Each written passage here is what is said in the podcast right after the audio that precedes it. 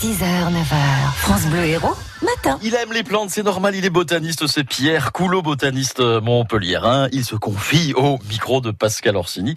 Et aujourd'hui, on va tout savoir sur les morels. Découvrir ces plantes qui nous entourent. Bonjour Pierre. Bonjour Pascal. Je rappelle que vous êtes botaniste. Et justement, aujourd'hui, quelle découverte?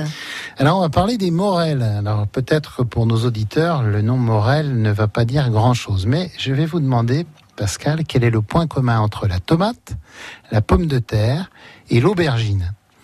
Et là, vous me direz, ce sont des morels, bien sûr. Ah ben évidemment, j'allais vous le dire. N'est-ce pas?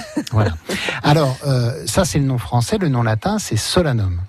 Le genre Solanum, c'est un genre très très important puisque euh, il a d'abord il compte de très nombreuses espèces. Il est également utilisé en horticulture. Il y a notamment dans nos jardins, dans la région, un, Solanum qui est connu du jardinier qui s'appelle Solanum rantonetti, qui est une grande plante à, fleurs violacées qui est très jolie, très florifère.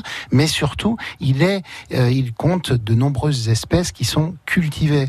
Alors je vous ai cité notamment euh, la tomate, la pomme de terre et l'aubergine. Donc la pomme de terre Solanum tuberosum. Nous en mangeons donc les tubercules. C'est une partie euh, et une excroissance particulière des racines.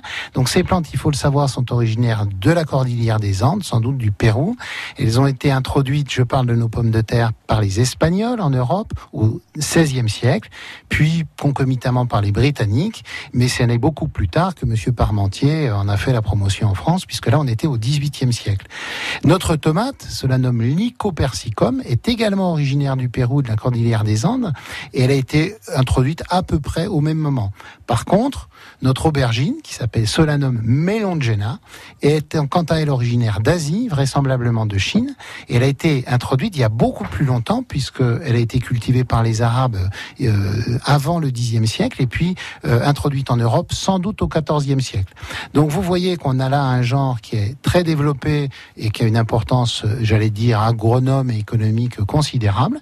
Mais il y a aussi des solanums chez nous, notamment la douce amère, que peut-être nos auditeurs connaissent, qu'une petite plante à fleurs violacées. Et puis je citerai euh, une espèce américaine que peu de gens connaissent, qui s'appelle Solanum rostratum et qui est endémique des montagnes rocheuses. Si je vous la cite, c'est que c'est à l'état naturel le seul solanum qui est l'hôte du dorifort. Et comme vous le savez, ce satané dorifort, il a malheureusement quitté notre solanum des montagnes rocheuses pour rejoindre euh, d'autres solanums cultivés et il a posé beaucoup de problèmes. Il est d'ailleurs avec d'autres euh, à l'origine de beaucoup de famines en Europe et même de phénomènes de migration de population. C'est pas simple hein, quand même la vie des plantes. Mhm. Merci Pierre Coulot. Pierre Coulot, passionné de botanique, directeur du comité de sauvegarde de l'herbier de l'université de Montpellier. C'est la plus ancienne, c'est vrai.